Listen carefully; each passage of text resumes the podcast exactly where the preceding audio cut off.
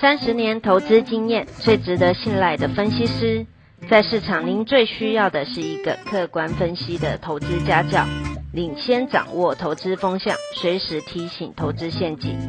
亲爱的粉丝朋友们，一定要记得要按订阅，并且开启小铃铛，才不会漏掉蔡总每一天对盘市精辟的解析哦。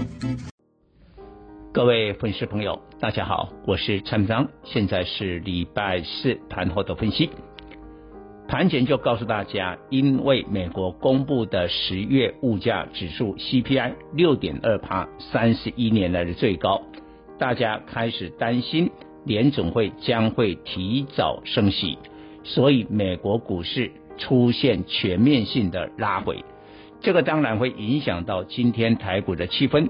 果然，在外资卖超七十亿领军之下，台北股市跌一百零七点，收在一七四五二。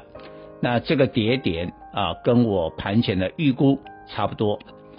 但比较特别的是，今天虽然三大法人同步的卖超，但是大盘的成交量反而放大，看到了四千亿的一个规模，表示低档有接受。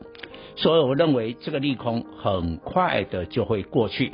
你仔细一看，其他主要的亚洲股市今天都没什么跌，甚至是涨的。因为美国股市呢已经创下了历史新高，所以有利空，它当然会跌得多。那但是呢，亚股是落后的，所以对这种升息的利空并不特，并不是太在意。但是你说不在意，还是呢心头大患？我觉得类股呢开始会轮动，我们提供我们的思考。在电子股的部分，因为台积电、联发科等重量级的电子股十月份的营收是下滑，所以电子股今天的重点啊，我认为它会在一些中小型成长的电子。但不再是像之前元宇宙，元宇宙之前是 VR 装置。那我要给大家正确的观念，现在讲元元宇宙啊，都是很新潮、很领先的概念。但是实际上，现在元宇宙就过去的游戏啦、电竞啦、动漫这些，所以它的装置呢就是 VR。所以你说涨宏达电啊，或者涨钰创，有一点道理。但是呢。这些股票没有太好的 EPS，它没有办法在未来美国升息的环境当中来对冲通膨的风险。什么意思？你要对冲通膨风险，第一个你要 EPS 是成长的，第二个你明年有办法花比较高的股息、高的殖利率。我问你，宏达电、钰创能做得到吗？做不到。所以呢，在元宇宙。这个概念还持续的热潮之下，它股票会显转换了，会转到了显卡，因为现在包装成元宇宙的还是游戏电竞啊，里面就需要显卡。但是你看显卡这个族群啊，比如说今天华擎的涨停，为什么？本益比很低啊，只有十二倍啊。然后呢，技嘉啦、微星啊，甚至呢这个立台呢、啊汉讯等等，本益比都是偏低。而且以今年的获利能力来讲，它明年有办法花到比较高的股息，所以我认为元宇宙会从 VR 的装置转向显卡，转向显卡，请到注意到这个未来的方向。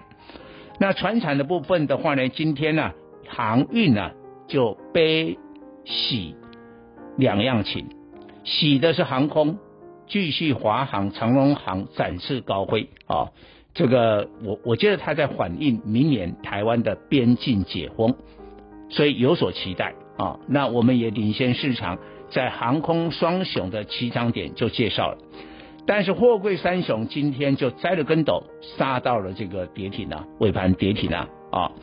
但是仔细看一下，今天亚洲主要的货柜轮，中远海控啊，东方海外国际啊，人家好好的，所以是失望性的卖压。最后一讲，最后提一个就是钢铁，我觉低估的钢铁开始要反攻了，而且涨幅会非常的大。为什么？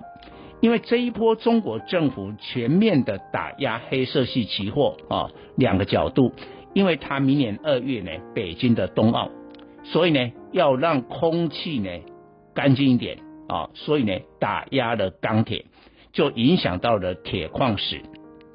另外一个充裕的一个供电打压了煤炭，所以黑色系呢这一次全倒，跌得很惨。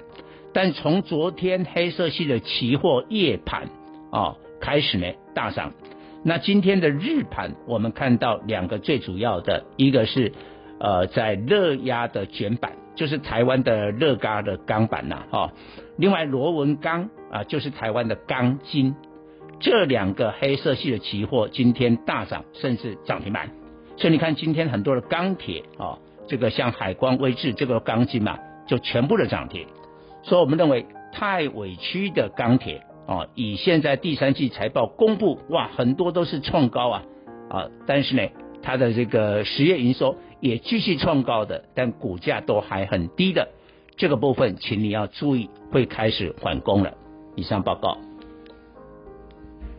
本公司与所推荐分析之个别有价证券无不当之财务利益关系，本节目资料仅供参考，投资人应独立判断、审慎评估并自负投资风险。